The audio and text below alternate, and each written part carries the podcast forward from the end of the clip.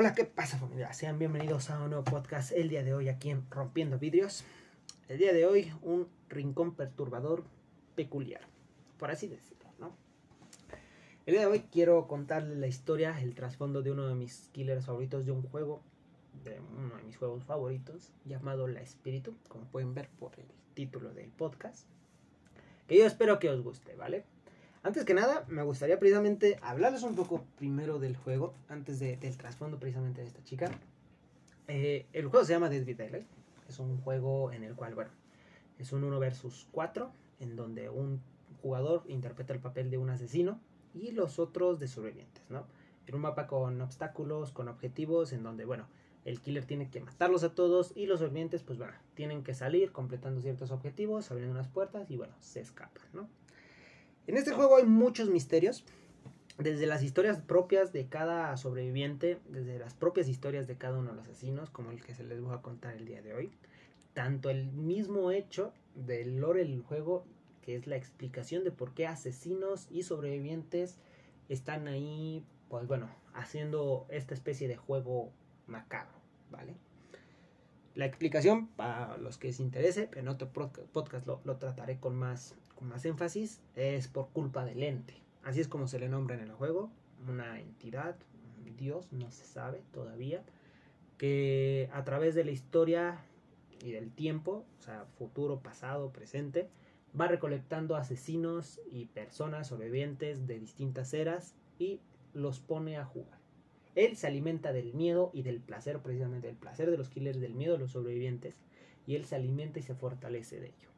Por eso los pone en, un, en, una, en una dimensión que vendría siendo el mapa y los pone a jugar una y otra vez hasta, bueno, no sabemos, hasta saciarse o, cuál, cuál, sea el objetivo precisamente de este ente. Pero gracias a él nos trae estas magníficas historias, ¿no? El juego tiene asesinos, pues bueno, reconocidos, famosos, Leatherface, Freddy Krueger, Michael Myers, Nemesis, Saoko, la de The Ring, eh, el de Mogorgon, eh, ¿cómo se llama? El Pinhead de Hellraiser, que ese también su historia dentro, incluso dentro del, mismo, del mismo juego es un poco controversial, un poco curiosa. Y bueno, entre todos estos killers ya famosos, ya conocidos, también tenemos killers originales propios de esta franquicia, ¿vale? En este caso, eh, la espíritu es una de ellas, ¿no?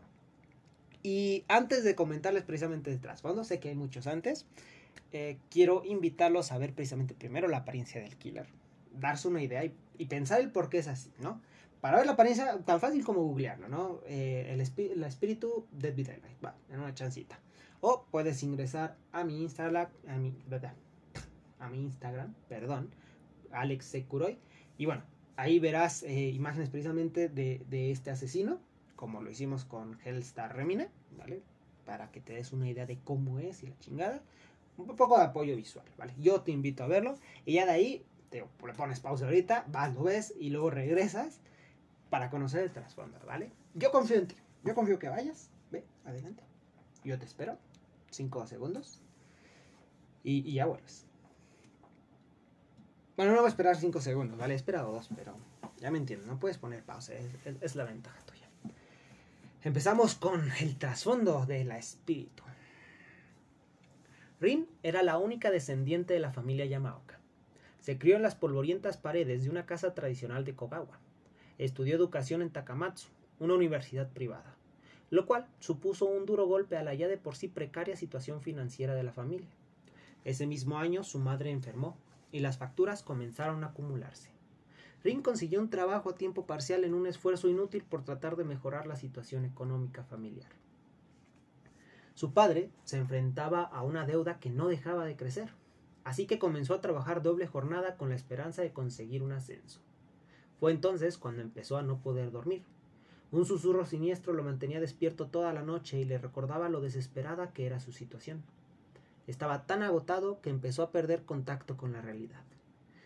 Decidido a luchar contra la voz que le susurraba por las noches, el padre Rin recurrió a una medida desesperada se reunió con su jefe, le explicó su situación y le rogó que le concediera una bonificación, un anticipo, una baja laboral, lo que fuera.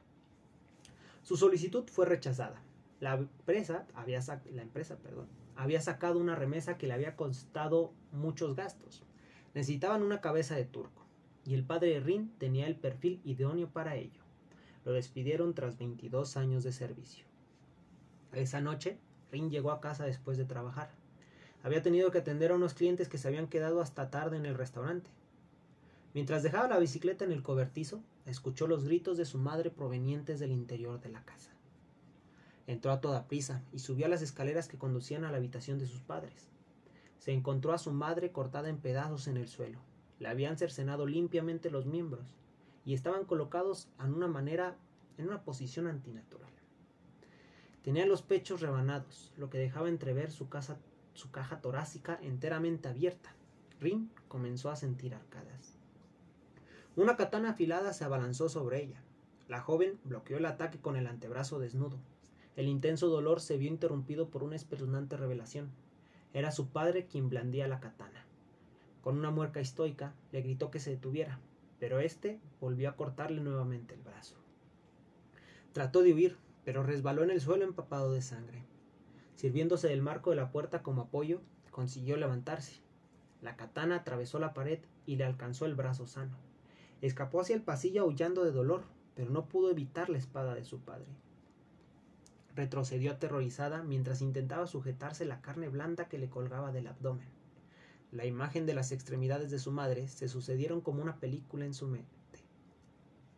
Rin cargó contra su padre y consiguió que trastabillase, pero se recuperó lo suficiente como para golpearla con el puño el destrozado abdomen de la chica, lo que la hizo retorcerse de dolor. Mientras intentaba levantarse con las pocas fuerzas que le quedaban, su padre le desgarró el muslo, obligándola a desplomarse. Rin comenzó a arrastrarse en dirección a las escaleras, pero su padre la agarró del pelo y la estampó contra una mampara. El cristal se rompió a causa del impacto y Rin cayó al piso de abajo. Oyó pasos por encima de ella. Consiguió moverse a duras penas hacia un mar de cristales rotos que le cortaban la carne. Pero eso ya no le importaba. Tenía que detenerle. Tenía que hacerle pagar por lo que le había hecho a su madre y a ella. Rin tosió sangre, y al hacerlo se golpeó contra un cristal y se cortó la barbilla. Comenzó a percibir un latido grave. Parecía que su cuerpo pasaría pesara tanto que le resultaba imposible moverse. El suelo tembló con los pasos de su padre. Rin sabía que no sobreviviría, pero ya no le importaba. Se vengaría, en esta vida o en la otra. Una oscura niebla comenzó a oscurecerle la visión, pero eso no le templó su ira. No descansaría, todavía no. La oscuridad susurró y le prometió sangre y venganza. Se selló un pacto, y Rin cerró los ojos. Uf, hay un, un pelín, ¿no? Ahora, que al leerlo yo tampoco no le hago mucha, mucha justicia, pero espero que hayas, no sé, sentido el, el, el, el, ¿cómo se llama? Lo perturbador precisamente de la historia, ¿no? Voy ahorita a enfocarme. Con, con, la, con la, bueno, ya viendo, ya yendo a ver la apariencia de Rin, ya te das cuenta por qué su apariencia es así de, de culera, claro, porque eh, esa es la palabra, o sea, tiene una apariencia horrible, o sea, los cortes, tiene los vidrios, el, el pelo levantado, tiene todo lo que, lo que acaba de pasar, o sea, los cortes de las katanas, cada uno de los cortes de la katana lo tiene, los vidrios enterrados también los tiene, ¿vale?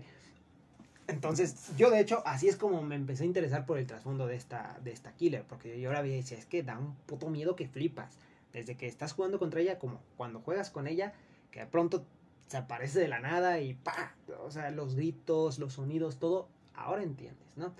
Te puedo invitar también a, a verte un video de un gameplay de, de ella jugando, ¿vale? Ya tú sabrás, para que entiendas un poquito, ¿no?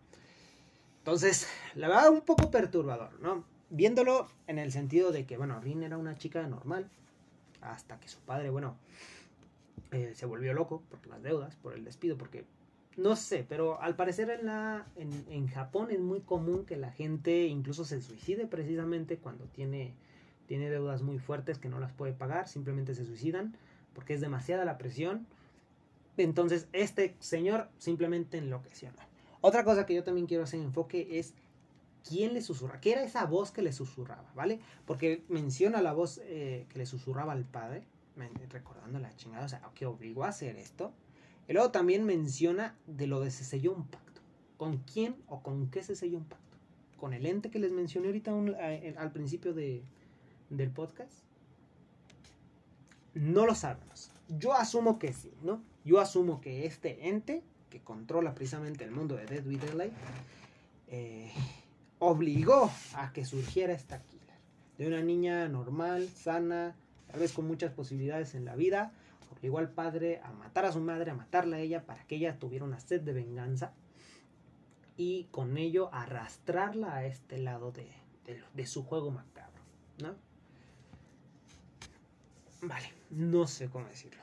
La habilidad del espíritu, eh, bueno, eh, les podría yo incluso más o menos... Eh, ay,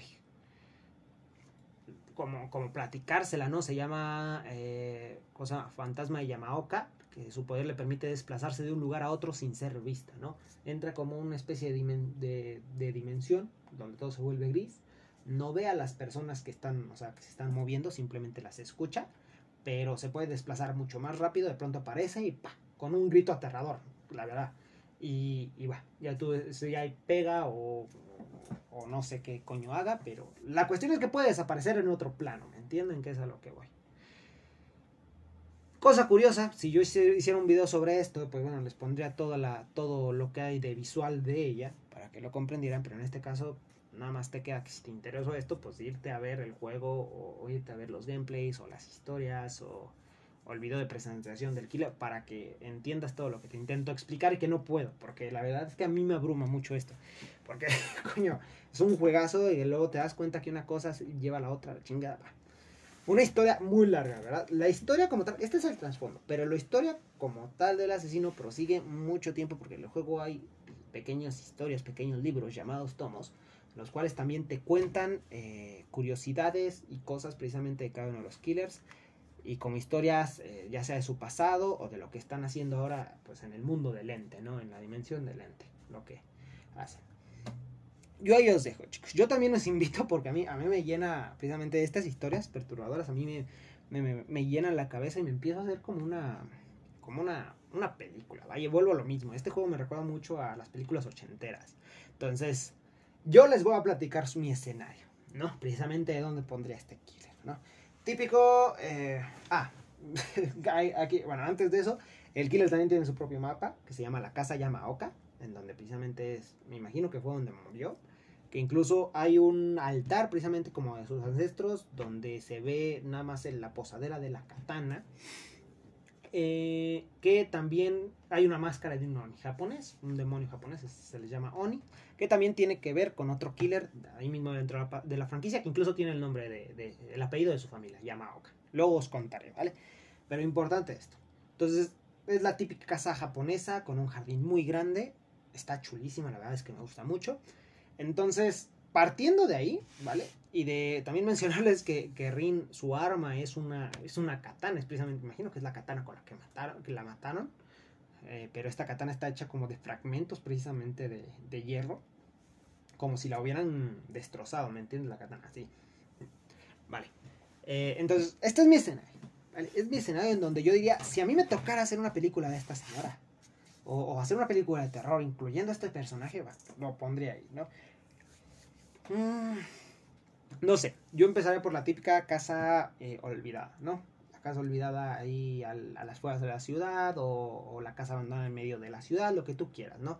Pero que obviamente es, era, eh, está grande, o sea, incluyendo el mapa, ¿no? O sea, es como de, es una casa con un jardín muy grande. El típico grupo de amigos de cuatro, en este caso, nomás voy a poner cuatro pendejos, eh, dos chicas, un chico, eh, que pues se dan, eh, por ahí escuchan, no sé, el misterio de, de, la casa abandonada de los Yamaoka, que mataron a la hija, que el padre se volvió loco por una deuda que tenía, mató a la madre, mató a la hija y luego se suicidó. ¿Vale? Y ahora dicen que, que ahí están los espíritus y que esto y el otro y que no muchos se atreven a entrar, la chingada. La típica historia de, de películas, ¿no? Y el típico mamón, hay que ir y la chingada. Y, y, los otros como que no, ¿por qué? Y la... Va, se va. O sea, cortas la escena y luego aparece un profesor. Que en este caso, Adam Francis. Adam Francis, quien es, es precisamente.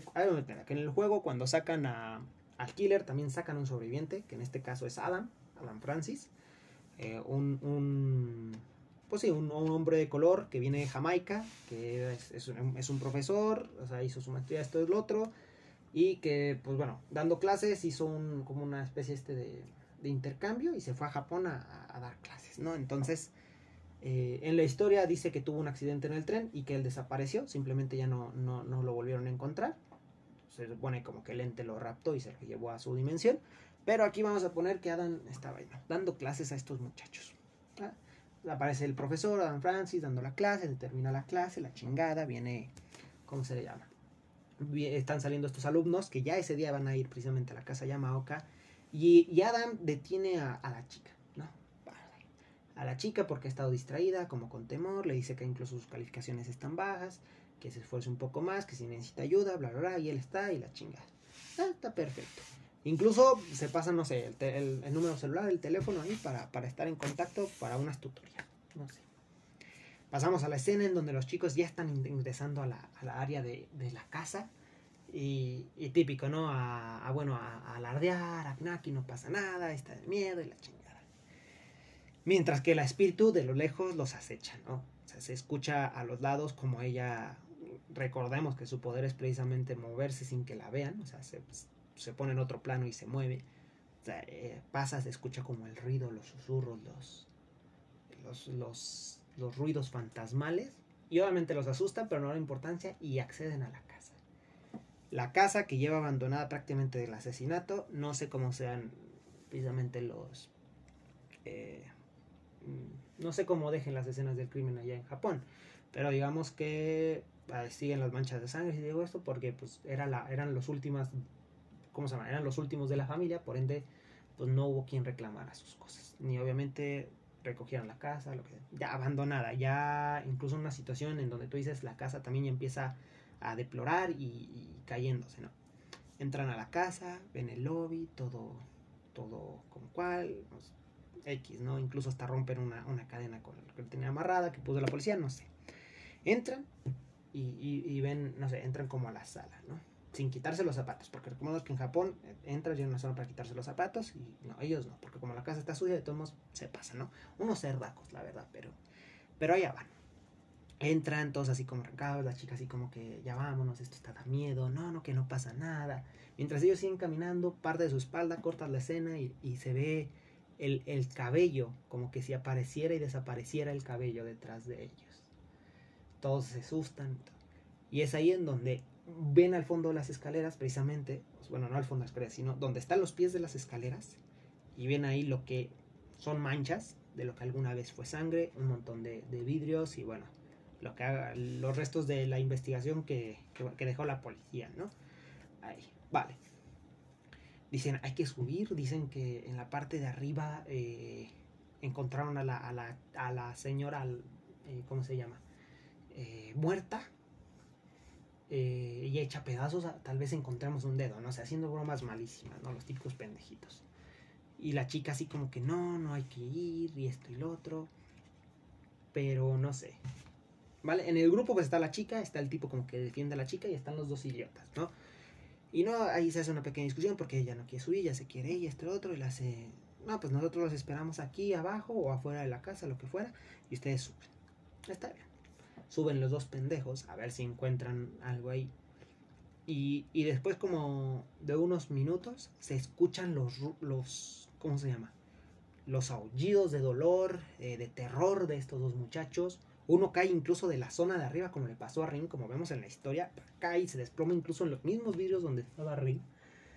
Y solamente ven una silueta pasar rápidamente por arriba de las escaleras. La chica, el chico salen, pero no sé, se cierra la puerta, las típicas mamadas, o aparece Ren de repente y, y los intenta atacar y ellos corren, ¿no? Corren y, podría poner que hay un sótano en la casa, ¿no? El sótano en donde encontraron al padre cuando se suicidó, que no pudo más, se suicidó ahí con la misma katana, ¿no? Atravesándose el mismo. Donde ahora hay un altar con una máscara roja y donde debería de haber estado la katana. Eh, la chica y el tipo se encierran en una especie de armario o entre cajas, entre movidas por el estilo, mientras escuchan que, que, que caminan arriba de ellos. ¿no? ellos se esconden en el sótano y arriba se escucha que, que algo los está buscando. Escuchan ruidos fantasmales, como que aparecen, desaparecen. Pa. Ella, aterrorizada, no sé, le marca al, al profesor. o le manda un mensaje, quién sabe, le dice que necesitan su ayuda, que, vinieron a la casa Yamoca, que, que los están persiguiendo, no sé, se corta la llamada.